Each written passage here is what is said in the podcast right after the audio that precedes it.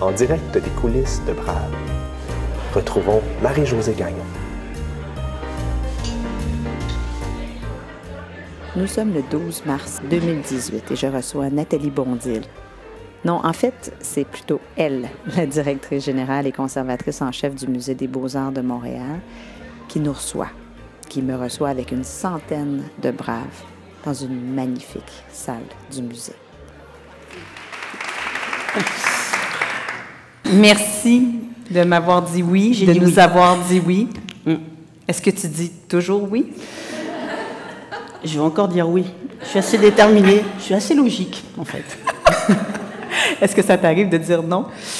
Euh, ben, pas si souvent. Et je crois que ça énerve un petit peu les gens autour de moi parce que j'ai plutôt tendance à être plutôt, euh, à plutôt dire oui, peut-être trop souvent pour certains.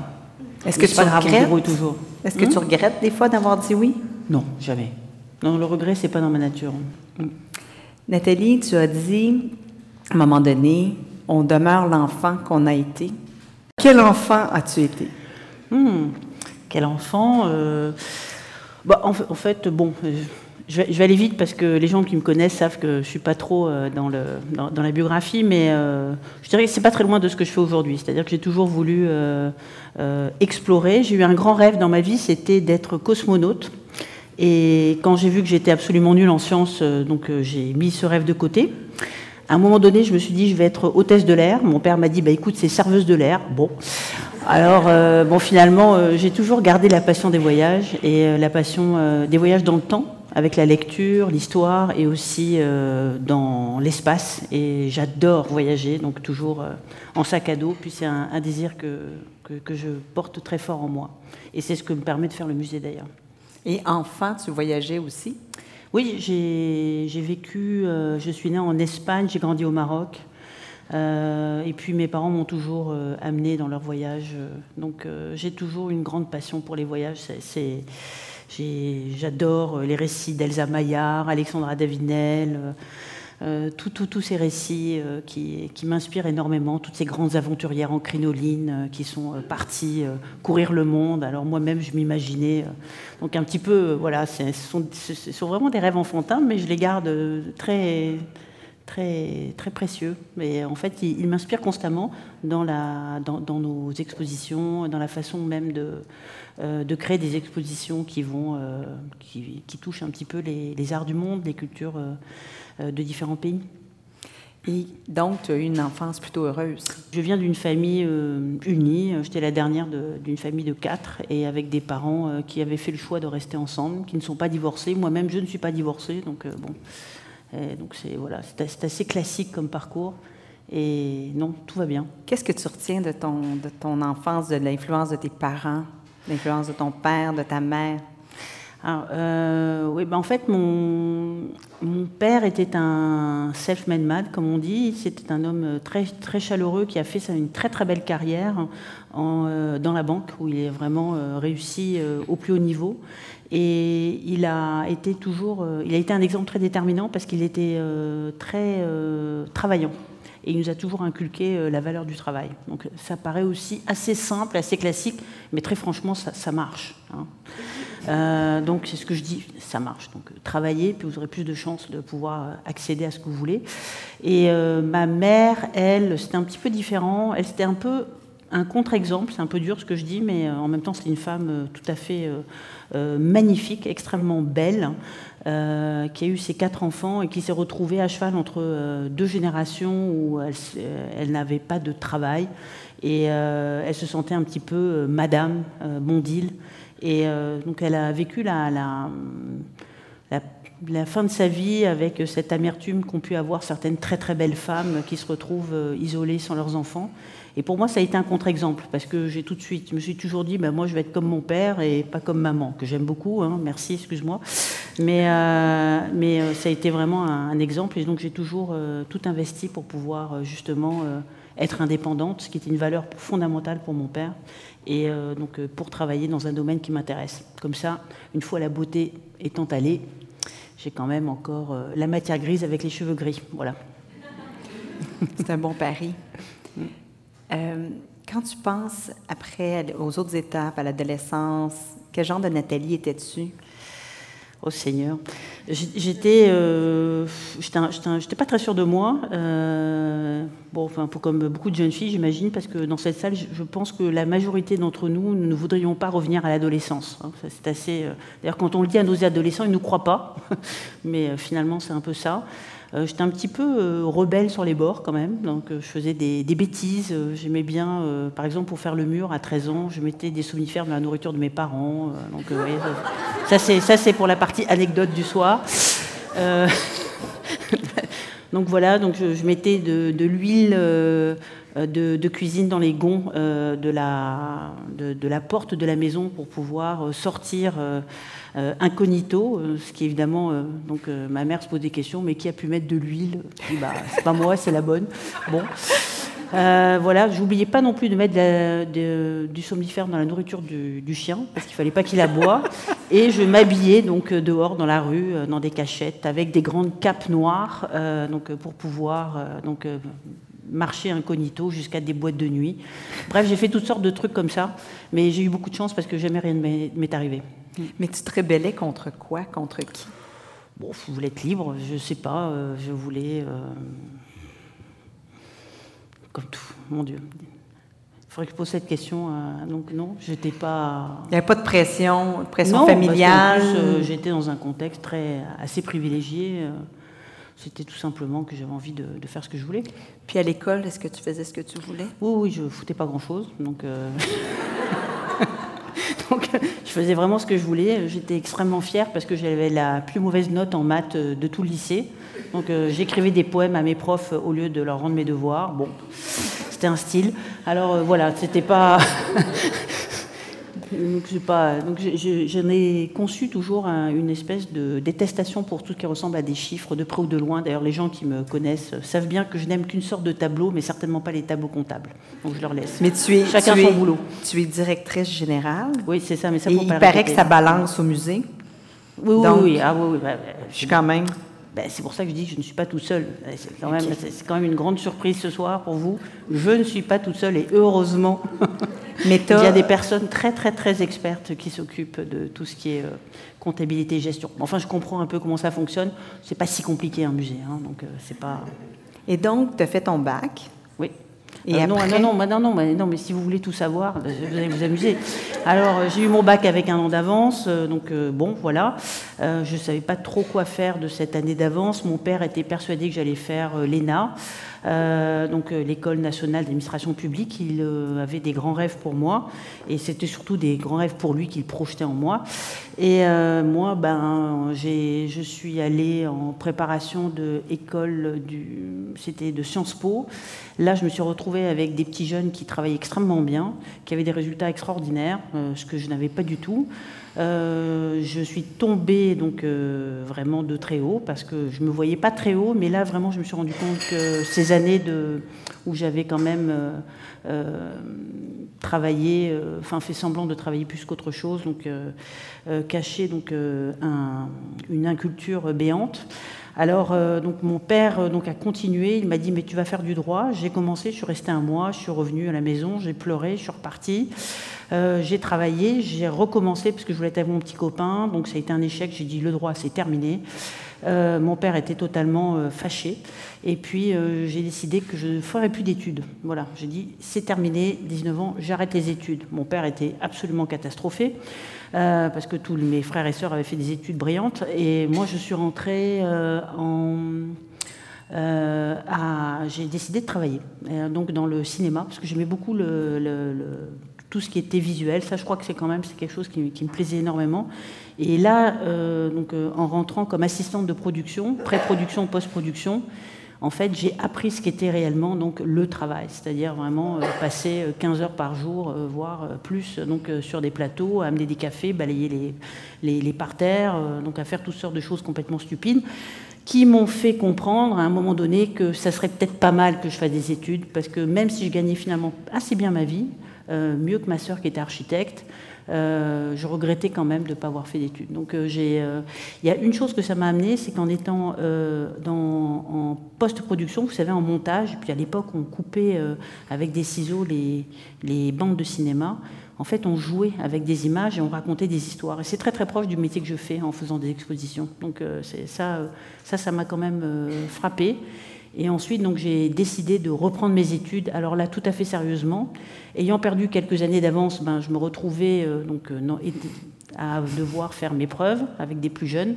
Là, par contre, j'ai travaillé, puis là, j'ai eu des très très bons résultats. et là, tu as étudié en? En histoire de l'art. En histoire de l'art. Et qu'est-ce que pensait ton père de tes études? Ah, ben lui, à ce point-ci, il était. Euh, il y avait. mon père, j'ai vraiment eu un il, disait on ne peut pas forcer les gens à faire ce qu'ils ne veulent pas faire. Et ça, j'en suis persuadée. D'ailleurs, c'est une règle que j'applique euh, au quotidien pour, euh, pour les gens avec qui je travaille. On ne peut pas mettre une personne, un collègue sur un dossier qui ne l'intéresse pas. Alors euh, voilà, puis après, une fois que j'ai compris qu'il fallait être sérieux, bah, alors en histoire de l'art, ça a bien été tes études? Très bien. Oui, oui, non, là j'ai beaucoup performé.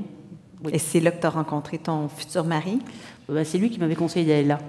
Ah oui, ok, tu le connaissais enfin, déjà. Je ne vais pas raconter toute ma vie, mais j'ai un mari extraordinaire. Donc, euh, alors lui, il est, très, euh, que je connais depuis très longtemps. que, tu, as continué de fréquenter au musée du Louvre, je crois, à l'école du Louvre? Oui, oui, mes parents se connaissaient, euh, nos mhm. parents se connaissaient avant, donc ça, a été assez facile. Comme disait le proverbe, marie-toi dans ta ville, dans ton, dans ton pays, dans ta ville, dans ta rue, si tu veux, dans ta maison. C'était quasiment ça. Bon, on n'est quand même pas dans la consanguinité, mais, mais on s'entend très bien depuis très longtemps. Alors là, quand tu étudies en histoire de l'art, est-ce que tu sens que tu as trouvé ta voie? Euh, quand même, oui. ben, une voie euh, qui menait à quoi, je ne sais pas, surtout pour mon père, qui était toujours euh, inquiet. Quand est-ce que tu vas avoir un travail, ma fille? S'il me voyait là, je dirais, mon Dieu, c'est incroyable, je n'aurais jamais imaginé. Et, euh, puis, euh, mais oui, ça, a été, euh, c'était vraiment une passion parce que j'ai toujours été très curieuse et j'étais, je traînais toujours dans les musées, dans les expositions. Je continue à voyager seule, beaucoup en sac à dos. Et donc ça, ça m'a toujours en étant, ayant un rêve un petit peu de faire de l'archéologie, de l'ethnologie, de l'anthropologie, ce que j'aime beaucoup. Et puis bon, finalement, j'ai fait de l'histoire de l'art du 19e siècle, c'était pas très loin, mais euh, et ça a très bien marché. Et ensuite, j'ai passé des concours euh, pour être conservateur du patrimoine. Parce qu'en France, quand on veut être conservateur et travailler dans des musées, il faut euh, passer des concours. Il n'y a pas le choix. Ça, c'est une grande fierté. Hein. Je suis très très fière. parce que c'est un concours très difficile. et finalement, pour l'avoir, on est, c'est à 0,5% de chance de l'avoir. C'est quand même un, c'est un peu l'école nationale du patrimoine, c'est la haute administration de la culture, très français. Et euh, pour l'avoir, euh, évidemment, il faut travailler, mais euh, comme me disait une de mes anciennes profs, il faut un tiers de prestation, un tiers de chance et un tiers de travail. Donc, c'est pas tout de travailler énormément, c'est qu'en plus, il faut la chance et en plus, il faut la prestation. C'est quand même des concours assez, assez complexes parce qu'on on le fait en public, donc, et puis avec des jurys qui vous posent toutes sortes de questions méchantes ou vislardes. Donc, bref, très français. Mais ça n'a pas été un parcours parfaitement linéaire jusqu'au concours. Je pense que a pas de parcours linéaire dans la vie. Non, non, mais parce que de la façon que tu en parles, ça a été facile. Ah non. Hein? Ça n'a pas été facile. Est-ce bah, que pas facile, non. En même temps. Non, mais tu, tu l'as raté le concours. Il y a des gens qui. Tu, l'as raté le concours. Oui, la première fois, oui. Là, je ne l'ai pas eu la première fois. Mais ce qui est euh, assez. Bon, il y a tellement peu de gens qui l'ont, de toute façon, que c'est. Euh, donc, je travaillais en même temps. Mais il y a quand même eu une possibilité de bifurcation à ce moment-là, hein? Ah oui, oui, oui, ça se souvient bien. Oui, ben, c'est parce que. Euh, Effectivement, j'ai fait sa cour. Euh, oui, parce que j'ai tenté, donc j'ai fait ma prépa, j'ai passé le concours, je ne l'ai pas eu. Euh, je suis tombée sur un, texte à l'écrit qui était sur le sport et l'art. Alors autant dire que c'était une catastrophe assurée. Je suis, le sport, c'est absolument quelque chose qui ne m'intéresse pas. Désolée, hein. je pense qu'il y a Françoise qui est formidable, il y a plein de gens qui sont très... Et, euh, et, puis, et puis je l'ai repassé. Donc entre-temps, je suis allée à New York, j'ai travaillé chez Sotheby's. Et puis j'ai décidé de capitaliser sur ce que j'avais euh, euh, fait pendant, euh, pour cette préparation. Et puis finalement, ben, la seconde fois, je l'ai eu. Je suis tombée sur un essai sur les voyages et les artistes. C'était beaucoup plus inspirant. J'ai eu une très très bonne note. Mais tu n'as pas été à, l'école de commerce? Oui, à un moment donné, oui, ça c'est peut-être la seule fois où, où mon père a pu espérer avoir une certaine emprise sur moi. Il s'est dit, tiens, une brèche, un moment de faiblesse, ma fille est vulnérable. je vais peut-être l'amener vers une école de commerce. Bon, je me suis laissé faire parce que je me suis dit de toute façon il fallait vraiment que je gagne ma vie. Puis j'ai toujours travaillé parallèlement à mes études. J'ai toujours euh, donc euh, pour ça j'ai euh, j'ai fait toutes sortes de, petits boulots. Et puis j'y suis allée deux jours et je me suis dit non c'est vraiment pas pour moi. Alors, vous savez, c'est aussi important de savoir ce qu'on ne veut pas faire que ce qu'on veut faire. Moi, c'est ce que je dis hein, souvent. Donc, donc, et là, ça, et, et non, c'est et voilà. Et heureusement, donc j'ai eu cet appel qui m'a permis d'aller à New York. Et puis euh, j'ai eu le concours. Mon père était tellement soulagé. Et ce concours-là, explique-nous ce que ça veut dire dans, ah, la, dans la, vie de quelqu'un. Ah ben c'est extraordinaire. Je suis partie quand même, mais je suis partie des. Généralement, quand on a ce concours, on, s'enterre jusqu'à la fin de ses jours. Euh, il y a à peu près 1000 personnes qui ont eu le concours en France, euh, donc puisqu'en fait, enfin 1000 conservateurs à l'heure actuelle, il y en a plus, mais donc c'est un, un, concours qui vous amène euh, euh, dans la haute fonction publique et qui fait en sorte que vous pouvez, euh, ben, que vous appartenez donc, à la fonction publique. D'ailleurs, j'appartiens toujours à l'administration française, il faut se le dire là. Il faut que je me le dise à moi aussi d'ailleurs. Donc, je ne suis que prêtée ici, donc mon corps ne m'appartient plus. Et voilà, donc ensuite, on, a, on a la garantie d'un travail jusqu'à la fin de ses jours, euh, donc avec un, ce qui est quand même remarquable dans, le domaine de l'art, parce qu'il y a quand même assez peu de, débouchés. Et puis, ben, c'est là où. c'est quand on, obtient quelque chose d'aussi extraordinaire, aussi permanent, qu'on mm. décide de tout quitter? Bah oui, parce que, parce que le goût des voyages, quand même. Mais le plus fantastique, c'est pas d'avoir quitté, c'est d'être resté ici. Oui. Parce qu'il y a de la neige quand même.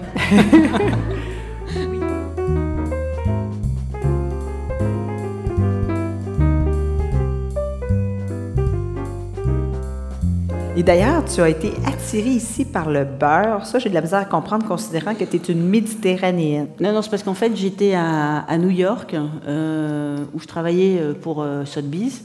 Et puis, euh, j'avais un ami que j'avais rencontré en voyage en Inde, qui, est assez, qui était vraiment un, un grand voyageur, alors pour le coup qui était parti des années, qui maintenant d'ailleurs est à l'ONU, il travaille dans la démographie, et euh, c'était un Montréalais. Et c'est lui qui m'a dit, mais viens visiter ma ville, c'est formidable. Et je suis venue au musée des beaux-arts à l'époque, il y avait Dwayne Hanson, j'étais loin de m'imaginer qu'un jour j'y travaillerais. Et je me souviens, j'étais venue en hiver, et euh, on était rentré dans un restaurant et il y avait écrit Ici on mange du vrai beurre. Et comme je venais de New York où il y avait de la margarine partout et que je suis extrêmement gourmande, je me disais C'est vraiment sympathique cette ville. Et c'est comme ça, c'est sur cette base que tu as choisi de. oui, oui, oui, oui, Donc c'est ça. On, peut dire que oui, c'est ça. C'est le beurre euh, donc euh, a été une des motivations euh, pour m'amener ici. Mais tu connaissais aussi le directeur du musée, n'est-ce pas? Guy Cocheval était directeur du musée. Il t'avait remarqué à l'école. Oui, en fait, lui, ça, a été, ça a été un de mes professeurs. J'avais travaillé pour lui. Puis quand il, a été nommé ici, il voulait, il m'avait amené pour être son bras droit. Et, euh, parce que je partageais sa spécialité euh, en 19e et euh, en, art du 19e siècle. Et donc il, m'a proposé de venir à Montréal. Puis à l'époque, avec Mathieu, comme moi j'avais toujours. il était inconcevable que je ne voyage pas dans ma vie. Il était inconcevable que je ne parte pas vivre à l'étranger, comme d'ailleurs ont fait mes frères et sœurs, toute ma famille. Je me suis dit, bah oui, pourquoi pas, c'est très bien, c'est une belle expérience d'aller au Canada, à Montréal, on va voir. Et puis euh, je suis venue, euh, ma fille avait six mois, Mathieu, euh, donc mon mari, toujours paisible, serein, philosophe. Un indécrottable parisien. Indécrottable, oui. Comment tu as fait, pour le... Comment as fait pour le, convaincre? Ah, ben, Je pense qu'il n'est pas très bien compris, en fait, les conséquences. il n'est toujours pas compris euh, oui, ça, après, ça a été. Euh, pour ses parents. Enfin bref, mais disons que maintenant, il est très content et puis il est très heureux d'être ici. Il repartirait pas pour rien. Donc, euh, non, très bien. Mais effectivement, ça a été peut-être plus. plus difficile pour, lui et sa famille qui n'avaient pas cette habitude de voyager. Moi, je viens vraiment d'une famille où on, a, on, valorise énormément le voyage, la découverte. donc, c'est un, un, peu naturel. Mais après 17 ans ici, c'est moins, c'est moins de voyages quand même. Là. Ah non, non, je, pars de Montréal oui. pour aller ailleurs. Oui, parce que bah tu as eu, as fêté tes 50 ans avec 50 pays visités.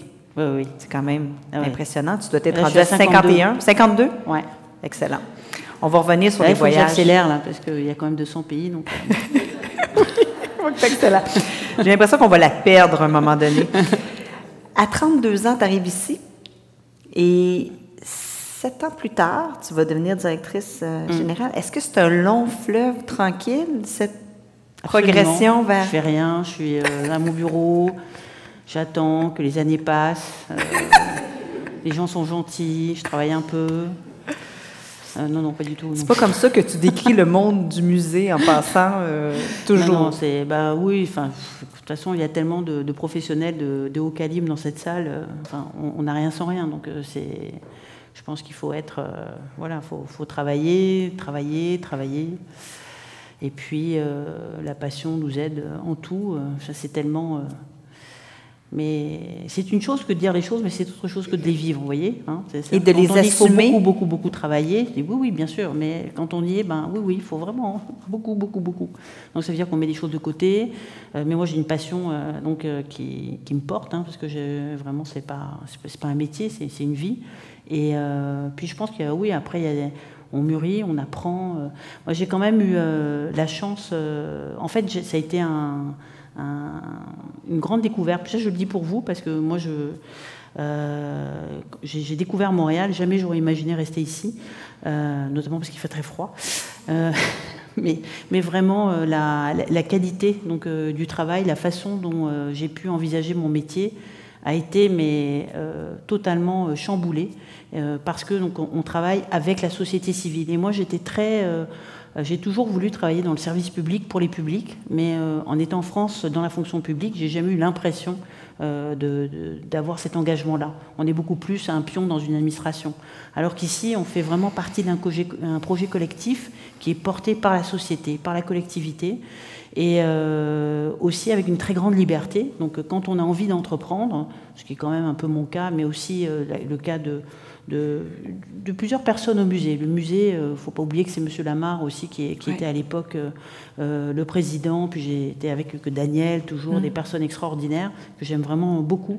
L'équipe, pour moi, c'est très important. Je suis vraiment, euh, j'ai toujours pensé qu'il valait mieux choisir les, pro- les, les équipes et les projets que les titres ou le reste. Pour moi, c'est fondamental. Parce qu'on passe plus de temps avec les gens au travail qu'avec les gens avec qui on a choisi de vivre. À un certain point, c'est quand même... euh, fond- et, euh, et du coup, euh, le fait de pouvoir développer autant de projets avec le support de la société civile, euh, donc pour euh, avoir un impact ou imaginer avoir un impact sur la société, ça c'est exceptionnel, hein, c'est vraiment exceptionnel. Et euh, on peut vraiment... euh, donc ça, ça donne toute une autre portée euh, euh, à- au, métier que l'on peut faire avec un outil extraordinaire qui, est, qui sont les arts et qui évidemment me portent et qui sont une Est-ce que passion. tu penses que tu aurais pu avoir ce genre de carrière-là en France? J'aurais eu une autre carrière, mais j'aurais pas pu faire autant de- d'innovation. Non, non, c'est vraiment très particulier ce qui se passe ici euh, à Montréal. C'est très particulier parce que l'institution est excellente, elle est extrêmement rapide, elle est très performante, euh, elle est très engagée, elle est très innovante, elle a le goût du risque. Mais je vous dirais aussi que c'est un état d'esprit euh, qui est euh, celui d'une gouvernance, euh, donc euh, encore une fois, euh, donc euh, où euh, on est soutenu donc euh, par euh, la collectivité. Et ça, ça change complètement le rapport parce que quand on est en France, on est dans un, une structure qui est très top-down et euh, du coup qui est très hiérarchisée, très verticalisée. On est beaucoup moins en contact avec euh, donc les, nos publics. Ici, euh, le fait de travailler avec des bénévoles, par exemple, ça change complètement le profil du travail. Parce que euh, vous ne travaillez pas avec des bénévoles comme vous travaillez avec des salariés, des employés. Moi, j'aime pas trop des collaborateurs, je dirais. En fait, nous sommes tous des, partenaires. Et, et nous travaillons dans l'optique de construire quelque chose pour la société civile, pour, pour faire changement. Est-ce euh, que c'est ça qui extraordinaire. fait, qui t'a fait rester alors que c'était Ah oui. difficile? C'était difficile. Difficile. dans les premières années pour non, toi. c'est pas difficile. non. Non, mais franchement, moi, j'ai rien de difficile, hein, parce que j'adore voyager et ça, c'est. je Mais t'as pas ça, ça me pensé- permet de comprendre qu'il y a bien des. T'as pas il y a pensé bien, à quitter quelquefois le musée? Oui, oui, quelquefois, oui, mais à chaque fois, je- ils, m'ont, ils ont eu les arguments Raconte, pour me rattraper. raconte-nous. Parce que je pense aux gens qui, qui sont dans des entreprises, qui, qui, qui gravissent ou non les échelons, qui vivent des difficultés. Comment on arrive à la tête du Musée des Beaux-Arts à 39 ans? il y a beaucoup de méchanceté. Des Entre coups bas. 32 et 39 ans. T'es-tu une, t'es-tu une immigrante? Immigrante, t'arrives à 32 ans. Et à, 19 à 39 ans, 7 ans plus tard, tu diriges complètement le musée. Comment t'as fait ça? Il y a quelque chose de louche, hein, c'est vrai. hein. Non! Non, mais dis-nous comment t'as fait ça. Bah, euh, je pense que quand j'ai fait ça, euh, d'abord, un, je ne l'ai pas fait tout Ou comment ça s'est fait? Bah, D'abord parce qu'il y a un, un bonhomme qui s'appelle Monsieur Lamarck, qui est à la tête du musée et qui a vu en moi ce que moi-même je ne voyais pas. Donc ça, je pense que ça a été très important parce que euh, euh, donc il a, c'était un- quelqu'un qui savait bien déceler certains talents et donc qui motivait aussi donc ses équipes. Et c'est vrai qu'il a, il m'a mis à l'étrier alors même que moi, c'était pas un but que je m'étais donné. Moi, j'étais, je, je, je faisais mes expositions, j'étais très avec les équipes que j'adorais. Enfin, je suis, je suis très très très très très attaché au contenu et à la stratégie, à la vision de développement. Mais après, le reste, bon. Et, et c'est vraiment Monsieur Lamarck. C'est, vraiment. D'ailleurs, je dis toujours Monsieur Lamarck. Hein, c'est pas Bernard Lamarck, c'est Monsieur Lamarck parce que euh, c'est quelqu'un qui avait ce talent de pousser euh, donc euh, les équipes, de nous. et, et c'est vrai que sans euh, sans sa vision euh, et aussi sans ce pays qui s'est tellement euh, porté des potentiels hein, et les a amenés ailleurs. Moi, je- quand, j'ai- quand je suis devenue canadienne, il y a une phrase qu'on m'a dite, parce que je suis très très fière. On m'a dit bienvenue dans un pays d'opportunités et pas de garanties. Et ça m'a toujours frappé et c'est tellement juste. C'est tellement juste. Et c'est pour ça que j'ai travaillé ici. C'est finalement peut-être plus de risques que si j'étais euh, en France, euh, dans le cocon de l'administration publique, parce qu'évidemment, tout peut s'arrêter du jour au lendemain. euh, de toute façon, ce sont des postes où on peut sauter facilement. Mais en même temps, moi, je joue pas pour perdre. Et donc, je travaille pas pour, voilà, pour, pour que ça fonctionne pas. Donc, et puis, si ça marche pas, ben, ça sera. J'aime trop l'institution pour, pour, pour euh, pouvoir euh, lui nuire aussi. Donc, ça fait partie du, du schéma. Et une chose aussi qui est importante, c'est de ne pas être susceptible. Ça, je crois que oui, c'est très, très important. un exemple Oh non, mon Dieu, non. Ah oui, donc. Et pas avoir de mémoire non plus, ouais, ça c'est bien. Mais de ne pas être susceptible, ça c'est, je crois que... Mais être- un- un- un- tu peux-tu nous donner une illustration de ce que tu dis? Non. Parce que tu as quand même dit au mois de novembre, quand tu es passé à On est plus de fous, plus on lit à Radio-Canada, que le monde du musée, c'est un monde euh, misogyne. Euh, tu, tu aussi dit que plus les budgets augmentent Oui. dans les musées, moins les femmes ont un bon salaire, moins il y a de femmes aussi, plus il y a d'hommes. Alors ça c'est bon. hein, Alors on, on s'entend là, je me plains pas du tout, du tout sur mon salaire, parce que encore une fois, si je me compare avec euh, donc euh, les Non. donc euh, les Québécois, les Canadiens et plus largement dans le monde, euh, merci. Si mon père voyait ça, bon. L'histoire de l'art, incroyable.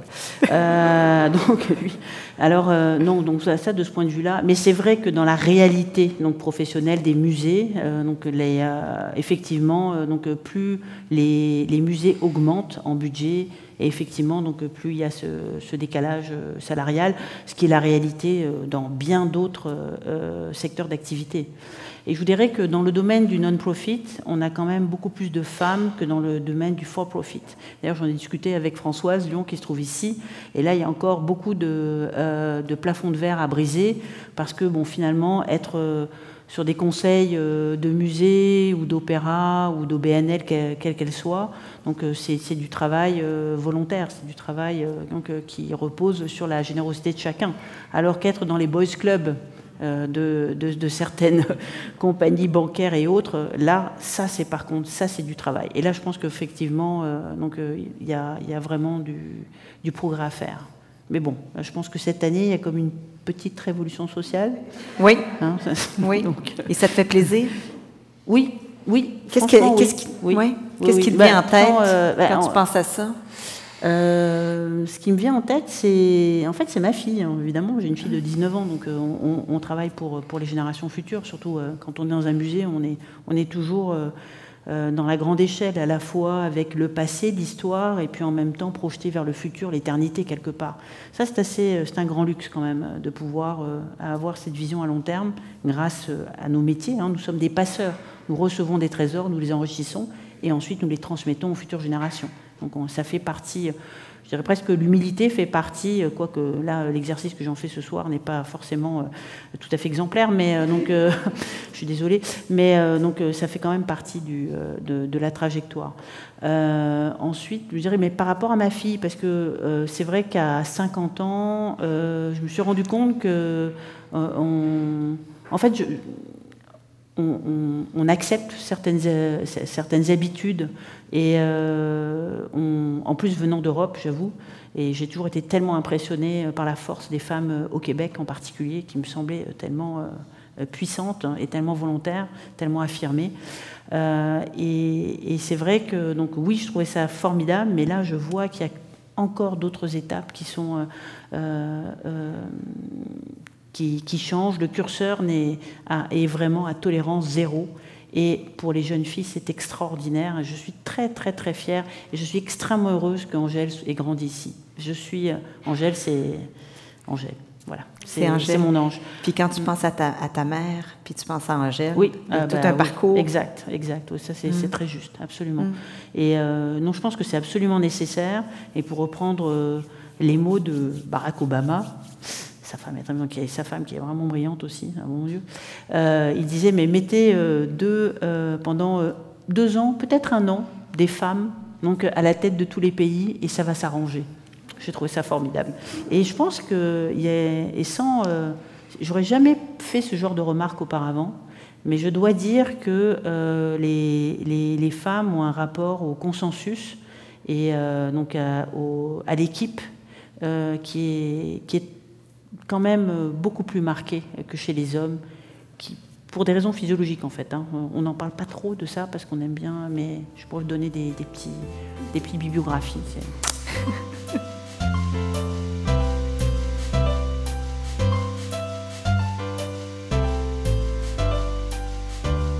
Quand tu étais petite, tu voulais être exploratrice. Mm.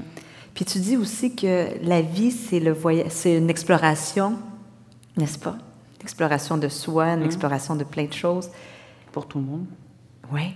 Puis pour toi, quand tu regardes qui tu es devenu, à quoi, à quoi tu penses? C'est quoi l'évolution? Hein? Je regarde pas trop ça. Tu regardes pas ça? Mais d'ailleurs, j'ai une question pour toi. Qui On ne peut pas être euh, produire et être commentateur. Permettez-moi une petite intrusion aussi. Vous m'avez entendu, j'avais une question qui me brûlait les lèvres. Et finalement, je n'ai pu lui poser qu'après l'entrevue. Cette question, c'était Nathalie, as-tu la moindre importance pour toi? Sa réponse a été sans équivoque. Et ce que je comprends, en fait, c'est que Nathalie se sert d'elle-même, se sert de son corps, de son esprit, pour faire ce qu'elle aime. Mais à travers ça, elle s'accorde très peu d'importance. Bon, revenons à l'entrevue. Faut, euh, je pense que c'est plus intéressant de se projeter dans, dans, le, dans le futur, hein, parce que euh, c'est et mobiliser ses énergies donc euh, vers, vers le vers l'avant. Ah, c'est vrai que tu regardes pas en arrière, hein, jamais, ou très peu. Ben, ce soir, oui. Je ne suis pas sûre que ce soit très agréable. Un petit peu. Un petit peu. Hein? On, va, on va parler du grand voyage alors, le voyage. Ah, le grand, le l'ultime grand voyage? Non, celui avant. L'avant. On peut en parler aussi, j'ai aucun problème. L'avant, l'avant, l'avant ultime voyage. Ah, l'avant, ben, il y en a plein. Hein. Déjà, il y a Buenos Aires euh, la semaine prochaine. Donc ça, c'est bien. Non, non, il y en a beaucoup, euh, les grands voyages.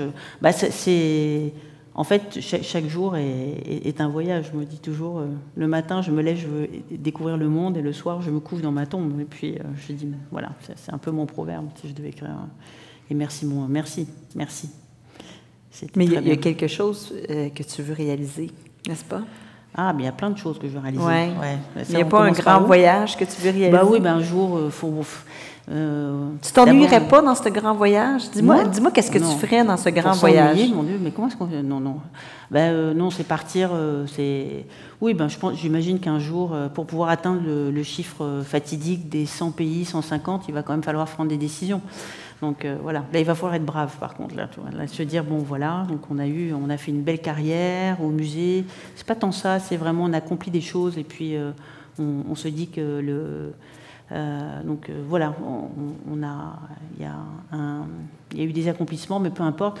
Et puis ensuite, oui, partir, mais enseigner, euh, bref, il y a plein de choses. Que Rester occupé. Oui, oui. Euh, parce politique, pas trop, parce qu'en fait, j'aime beaucoup l'engagement, mais pas par la politique, parce que la politique est partisane et euh, nous limite finalement. En fait, on est beaucoup plus politique en étant au musée, donc qu'en étant finalement au gouvernement. Et moi, je crois beaucoup à, l'engagement de cette façon-là. Ouais. Ça, oui, ça, tout le temps. On a un scoop ce soir, tu ne vas pas en politique. Bah, non, non. Non, non, c'est malheureusement la politique telle qu'elle est définie en ce moment euh, donc euh, n'est pas n'est pas très euh, pas très attirante. Elle doit repenser ses schémas. C'est dommage hein, parce que c'est quand même on a besoin de d'avoir de, des personnes fortes, mais le jeu politique rend donc l'exercice difficile, très violent. Moi, je suis pas du tout quelqu'un de violent, pas du tout. Alors là, pour le coup, je suis nulle. J'aime pas les rapports de force, j'aime pas la violence. C'est pas ma c'est pas ma nature. Je trouve, ça sans intérêt. Là, tu es, je l'ai dit tout à l'heure, directrice générale du musée, euh, mm. conservatrice en chef, vice-présidente du Conseil des arts de Montréal. Tu es membre du conseil d'administration de la Chambre de commerce de Montréal. Vice-président du... Ah oui, oui, du Conseil des arts du Canada. Oui, oui hein? mais là, je fais juste... Euh, C'est pas un vrai... Bon, c'est quand même beaucoup moins de travail quand même. Ça n'a rien à voir. Là, je regarde, je suis sur le board, puis. Euh, puis tu es aussi. Simon. Ah, c'est bien. Tu es aussi, je ne sais pas si c'est toujours actif, vice-présidente euh, non, 375. On est passé à 2018, c'est bon. Qu'est-ce que tu fais quand tu ne t'occupes pas de ces fonctions que, que tu as, des fonctions professionnelles? Qu'est-ce que tu fais de, tes, de, ta vie, de tes journées, le matin, le soir. Euh, on est tous curieux, on veut savoir ça. Non, non, mais franchement, c'est pas. Euh, ben, euh, je, je travaille. que dire de plus? Oui, oui, oui, oui, oui, non, vraiment, je, travaille. Euh, je, mais c'est que les, contenus sont extrêmement variés. C'est ça qui, c'est la, force de, mon métier en fait. C'est que je suis constamment entre bah là, la décolonisation en Afrique. Hier, j'ai eu un livre sur les correspondances de Picasso. donc avant, je m'intéresse à des artistes. Enfin, c'est constamment. c'est la, la nature de mon travail est très, très, très variée. Et c'est ça que j'aime. Donc, du coup, euh, bah, j'apprends constamment. Tu es, une intellectuelle. Tu es une intellectuelle, puis il me semble un peu philosophe. Est-ce que je me non, trompe? Non, non, pas du tout. Non, mais j'aime beaucoup lire, par contre, la philosophie. Oui, mais, je suis pas une... Tu dis penser l'autre. Hein? Ça, tu es passionné par ça. Penser l'autre se mettre à la place de l'autre. Ah, l'empathie. Oui, mais c'est quand même, c'est quand, non, mais c'est quand même intéressant sur le plan intellectuel, te mettre à la place des autres ben, euh, dans, ces grands débats de société. Euh, oui, alors ça, c'est qu'il y a c'est pas de. Je connais tellement de gens exceptionnels ici, euh, docteur Julien, enfin, il y a tellement de, personnalités euh, qui vraiment sont dans, dans, dans, dans l'action et dans l'empathie. Mais c'est vrai que c'est un. De travailler donc, euh, du point de vue de l'autre et de varier ses perspectives, en fait, c'est un exercice qui est. C'est une hygiène. donc absolument nécessaire donc, pour pouvoir donc, toujours être contemporaine. Souvent on dit donc à trop être politique, il a oublié d'être contemporain. Donc ça c'est très euh, et en ce moment et d'ailleurs je trouve que la période est absolument fascinante. Euh, donc euh, on vit donc des, des, révolutions qui sont extrêmement fortes du point de vue des, des points de vue. il y a un, un, écart générationnel qui est énorme entre les personnes donc qui vont avoir 60 ans et plus et euh, donc euh, la génération des, des, des, 20 ans, euh, donc, mais qui est immense. Donc là, je travaille sur un, sujet, vous allez voir, donc sur Picasso. Alors, je vais dire bref, c'est Picasso primitif. En fait, ça s'appelle pas comme ça, mais moi, je vous dis Picasso primitif. Vous avez des personnes de 60 ans qui vont dire oui, très bien, bon, ça va. Picasso, les arts premiers, donc l'influence des arts africains, océaniens. Bon, voilà, c'est passionnant. Euh, je dis les mêmes mots donc, à une personne qui a 20 ans, euh, il me dit mais c'est euh, la révolution dans la rue. donc, et ce sont les mêmes mots. Alors donc, et pourtant il y a un même contenu. Donc moi j'ai un contenu qui est très fort, Mais comment est-ce qu'on l'adresse? Alors comment est-ce qu'on l'adresse? Donc euh, par rapport à Picasso et les femmes. Donc euh, et puis parce qu'en plus c'est très mal euh, donc contextualisé. Donc comment est-ce qu'on l'adresse par rapport à Picasso et l'Afrique l'Océanie et la décolonisation? Comment est-ce qu'on l'adresse par rapport à la femme noire primitive et tous les fantasmes de sexualité donc qui l'entourent? Comment est-ce que on, on, parle de tous ces points de vue là ces points de vue qui sont très eurocentrés mais qui maintenant donc vivent dans un doivent être vus d'un point de vue globalisé. Alors ben, il faut lire euh, des, auteurs que je ne connais pas, Simon Gicandi, Achille Mambé. Euh, donc je suis passée de Apollinaire à, donc, à Aimé Césaire, Sangor, et, tout ça. Donc moi je ne suis pas une spécialiste de, ni de la négritude, ce mouvement extraordinaire d'indépendance et de littérature dans les années 50, ni maintenant de, la, du postcolonialisme.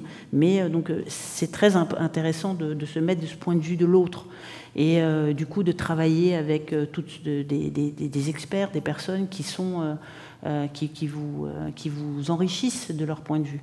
Et ça, pour moi, je, suis fascinée par la vitesse à laquelle changent les mentalités. Je trouve ça extraordinaire de voir cette plasticité des idées. Et, là, on est dans une, révolution. Je le sens tellement. Et puis à, voyager ces, questions-là me, fascinent constamment en allant. Euh, bon, là, je, parlais de, ce projet qui, me passionne, mais en même temps, c'est en allant en Chine ou, euh, par exemple, à des valeurs sur, la démocratie. Bon, là, je parle sur d'autres choses, mais c'est ça qui me passionne. La démocratie, démocrature, on voit bien Xi Jinping qui est euh, donc élu donc, ad vitam aeternam. Bon, ici, ça nous choque énormément. On parle des droits de l'homme, mais quand on est en Chine, on s'en fout. J'ai eu l'occasion d'aller en, Asie plusieurs fois, euh, donc euh, pour le travail ou pour le plaisir.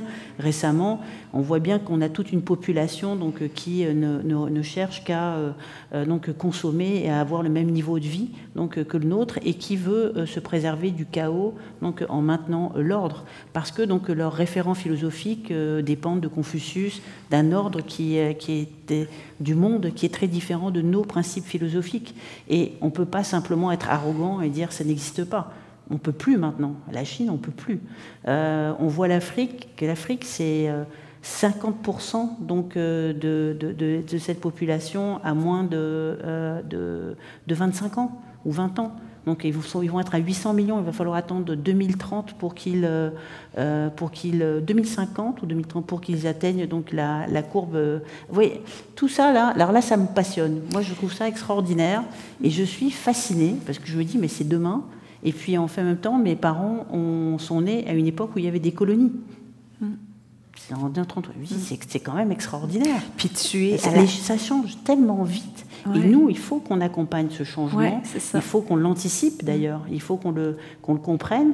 Et en même temps, avec cette multiplicité des, des, des, points de vue qui permettent justement d'abord d'être, euh, de ne pas faire de l'opportunisme, jamais. Euh, ça, non. Mais vraiment d'être juste avec ses idées, mais de trouver les mots qu'il faut pour s'adresser à chacune des générations. Ça, c'est vraiment le. euh, et, ça demande beaucoup de bah, travail. Et, je pense que ça. Être à Montréal, d'ailleurs, aide énormément de ce point de vue-là, parce que Montréal a cet atout fabuleux qu'on a toujours un pied de, de part et d'autre de l'Atlantique, toujours une partie du cerveau français, francophone, québécois, canadien, anglophone, américain, et puis euh, donc on doit dire ce que l'on veut dire, mais avec euh, euh, sans jamais changer forcément de point de vue, on ne peut pas se trahir, mais avec donc des, les mots justes. Et c'est vrai que ça nous apporte une, une, agilité et euh, qui nous, qui nous stimule constamment. Et ça, je crois que c'est vraiment quelque chose que j'ai appris euh, mm. euh, de. Puis tu as pu, l'intégrer en toi. Ben, en tout cas, c'est un, un, exercice exceptionnel. Et en plus, maintenant, je me retrouve à la croisée des chemins entre deux générations. C'est magnifique d'avoir 50 ans, c'est mmh. magnifique. Ça, c'est des choses qu'on ne dit pas assez souvent, parce que euh, on, comprend donc les générations euh, euh, en amont et en aval. Et, et, ce qui est, au musée, on a cette chance de pouvoir, à une époque où tout le monde se positionne. On voit bien qu'en ce moment, les gens ne sont plus dans le débat, donc ils ne sont plus dans la conversation, ils se positionnent par rapport à... Mais ils ne sont plus dans les contenus. Donc il faut arriver à justement à leur donner cette pensée longue. Donc euh, cette articulation euh, euh, de, la pensée dans le temps. Et oui, ça ça, ça, me passionne. Voilà, ça, c'est On est tellement chanceux de t'avoir à la tête du musée. Non, pas du tout. Oui, parce que ton cerveau est hein? exceptionnel et tu es capable de le prendre, de, prendre, de prendre toutes tes idées et de construire des pavillons et des programmes exceptionnels. Sérieusement, des choses fabuleuses. On n'en a pas parlé ce soir, ce c'était pas le propos, mais peut-être que dans la période des questions, ça, ça va se faire. Juste avant de terminer, Nathalie, j'aurais quelques petites questions. Mhm. Les questions éclairs braves. OK. Je suis sûre que les gens veulent t'entendre là-dessus.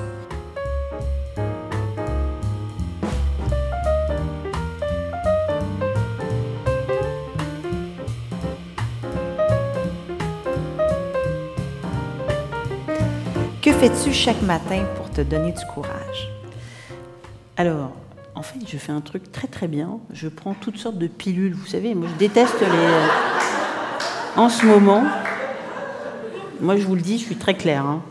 Euh, donc j'étais épuisée l'année dernière. Je comprenais pas ce qui se passait. J'étais mais fatiguée. Je me disais ça y est, je suis foutue. Je peux plus faire mon travail parce que j'ai comme une énergie euh, assez assez bon voilà. Et, et, j'étais vraiment vraiment fatiguée, fatiguée. Je me disais tout le temps, ben voilà, je suis comme euh, la poule qui n'a plus d'eau, on la mange, la vache qui n'a plus de lait, on la tue. Et j'avais toujours ce proverbe. Je disais, bon, ben voilà, j'en suis rendu là. C'est pas grave, hein, parce que moi, je suis pas. Euh, j'ai plein d'autres vies qui m'attendent, donc je me disais, c'est peut-être. J'étais vraiment fatiguée. 50 ans, vous savez ce qui se passe, les femmes, je ne peux pas, d'histoire, mais moi, en même temps, je suis assez, euh, euh, assez relax et, euh, sur ces questions. Et j'étais, mais je me disais, je dois être dépressive. Bon, et pas du tout. Hein. Je me dis, ben, peut-être je fais une dépression. C'était tellement, tellement dur, les années, c'était quand même été. Et en fait, non, pas du tout. Ça allait très bien. Et, et moi, je ne suis jamais chez le docteur, etc. Mais j'en ai quand même eu, grâce à toi d'ailleurs, que, j'ai. grâce à toi, j'ai eu enfin un médecin de famille au bout de 15 ans. Et donc, il m'avait dit, mais tu devrais prendre ci, ça, ça, etc., les spirulines, les machins, les vitamines et tout. Alors, j'avais pris ça, puis là, je me suis dit, je vais peut-être prendre ça. Écoutez, mesdames, je vous donne tout. C'est génial. D'ailleurs, j'en achète à tout le monde. On veut la recette. Mon assistante au bureau était, est épuisée. Elle me dit, en plus, elle prend des vitamines. C'est quoi être brave pour toi? Je pense les, aux gens braves, je pense beaucoup aux handicapés. Moi, j'ai beaucoup de, vraiment d'admiration et de mhm. respect hein, pour les personnes euh, handicapées et les personnes âgées. C'est vraiment les deux types de personnes qui vraiment m'inspirent beaucoup. Il y en a d'autres. Hein. Je pense que vraiment les personnes euh, handicapées, donc euh, qui justement, ben font euh, autant que les personnes valides, donc, et, et, euh, même beaucoup plus parfois, mmh. comme Chantal Petit-Clair, comme des personnes, sont vraiment des personnes qui m'inspirent énormément parce qu'elles sont souvent très intéressantes à côtoyer, parce qu'elles développent des qualités de résilience exceptionnelles dont nous, on a besoin, justement. Et, euh, et c'est dommage qu'on ne mette pas assez à profit l'exemple, d'ailleurs, je te recommande de, de euh, oui. Euh, donc, euh, donc ces personnes parce qu'elles mettent à profit comme des, des, qualités inouïes.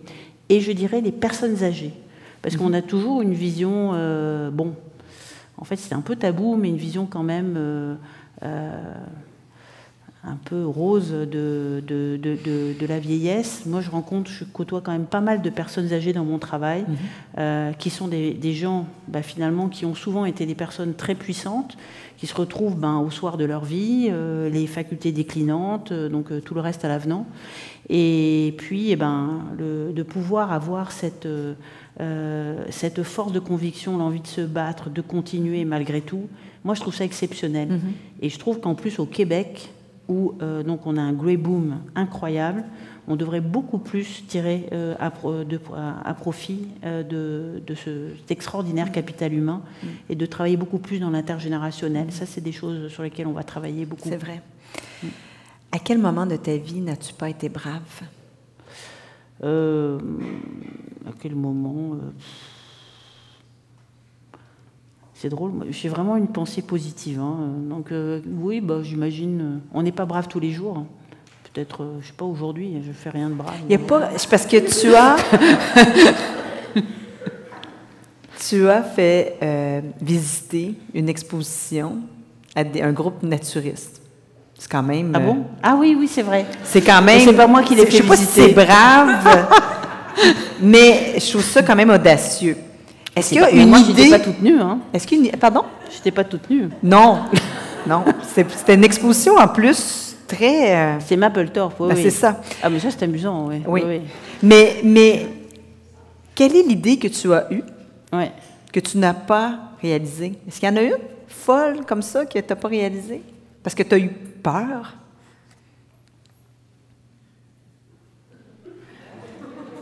Euh, ouais, je pense pas. euh, ça ne veut pas dire hein, que. Ben non. Mais je sais bien. Qu'est-ce que tu te dis pour t'encourager?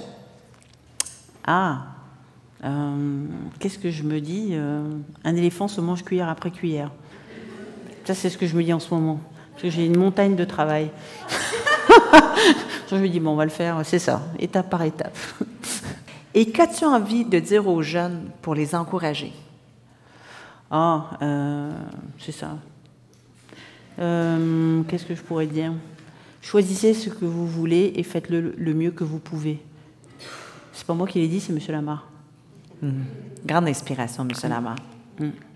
On va passer à la paire de questions. Euh, je te remercie infiniment, Nathalie, de m'avoir accordé cette entrevue. Merci à vous. Merci. Merci.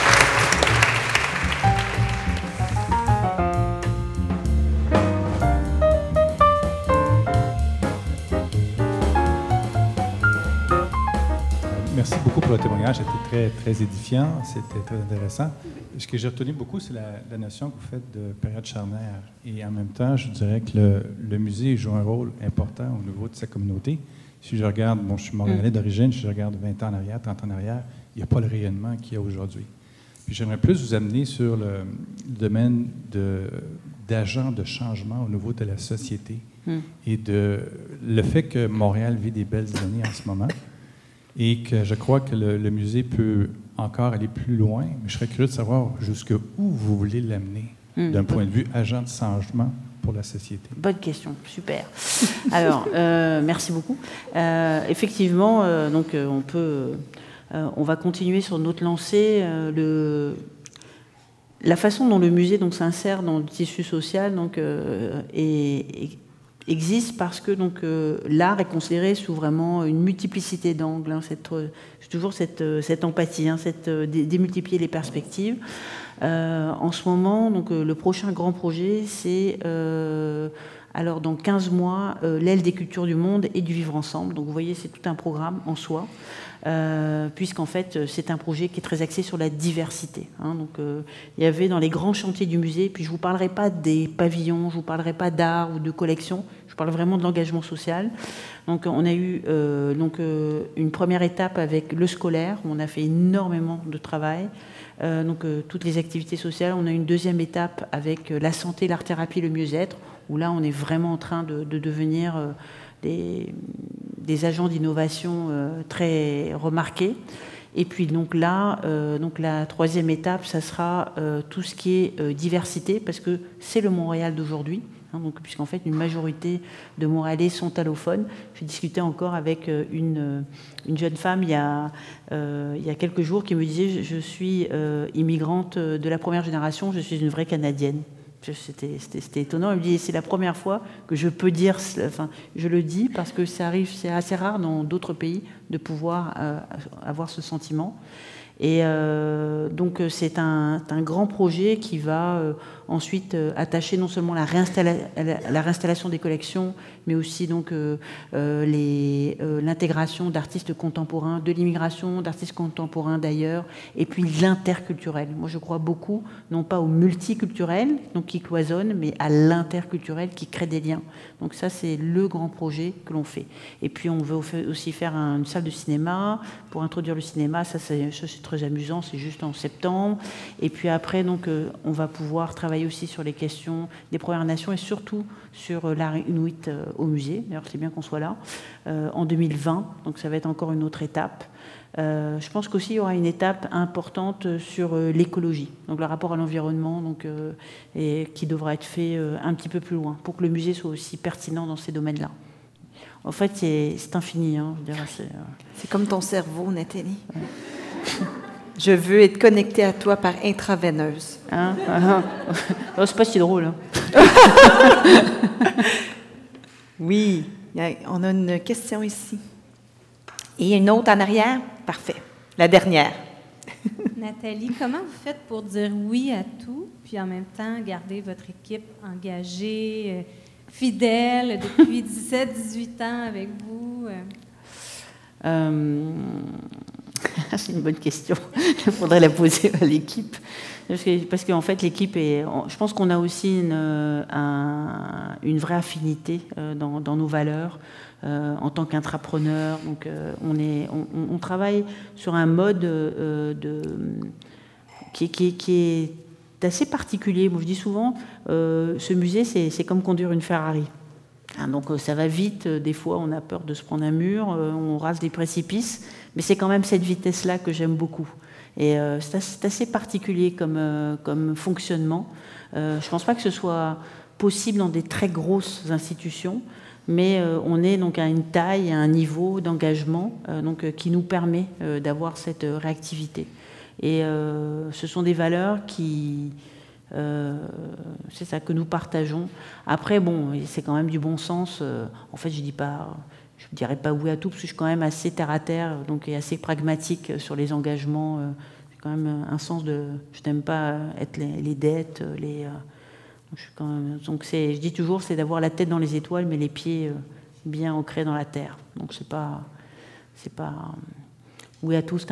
en fait, c'est plus une, euh, une attitude. Donc de se dire, il y a toujours quelque chose d'intéressant. C'est quelqu'un, même dans la façon de répondre, on essaie toujours d'avoir une c'est ça. c'est vraiment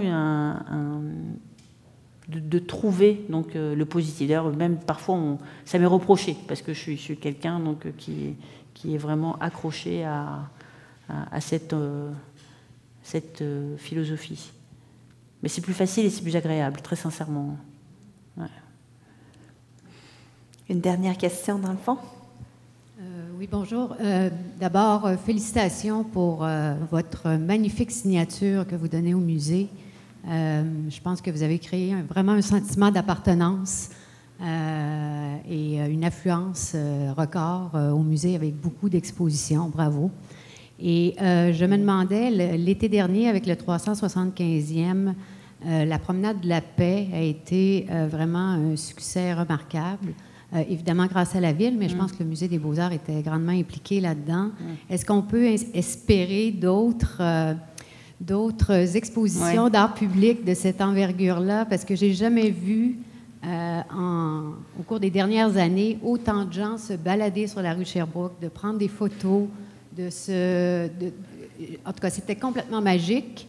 Et euh, ce genre de projet-là, je trouve que ça embellit la ville et puis euh, j'aimerais bien en voir d'autres. Donc, euh, le musée est grandement impliqué dans ces choses-là. Puis je vous. Euh, en fait, c'est vraiment un projet que nous avons mené. Hein. Donc, même, on n'était même pas sur les terrains de la ville. On a négocié avec les propriétaires privés pour euh, à chaque fois pouvoir mettre nos sculptures. C'était un projet assez compliqué parce qu'on était vraiment au-delà de notre zone de confort, là, quand on se promène avec des, sculptures qui font 8 mètres de haut, donc, où il faut avoir des... Enfin, ça, a été vraiment tout un défi, je dois dire.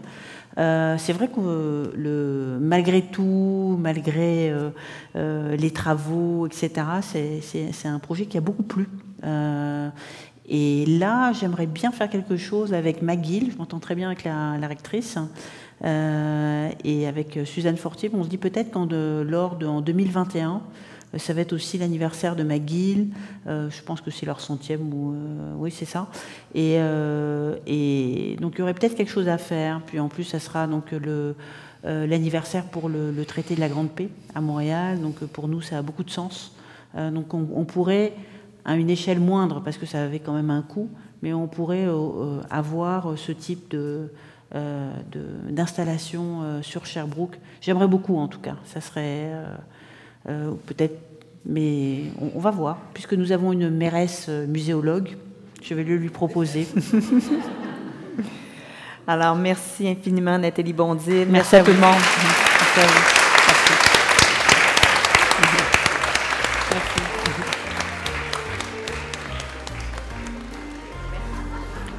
Je regarde Nathalie Bondil vivre sa passion pour son travail sans aucun sentiment de culpabilité et je trouve ça beau.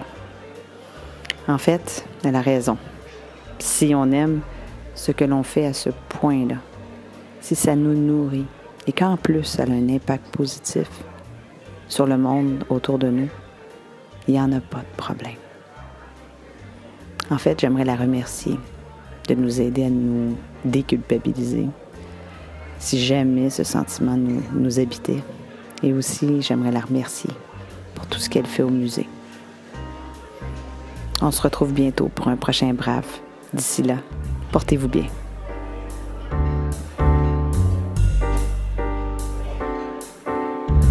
Brave, la série d'entretiens avec des femmes qui ont du cran, est une idée originale de Marie-Josée Gagnon. Osez nous rejoindre sur notre site web à braveinspiration.com, de même que sur Facebook et Instagram sous Brave Inspiration. Si vous avez aimé ce balado, osez vous y abonner et osez le partager. Merci de nous écouter.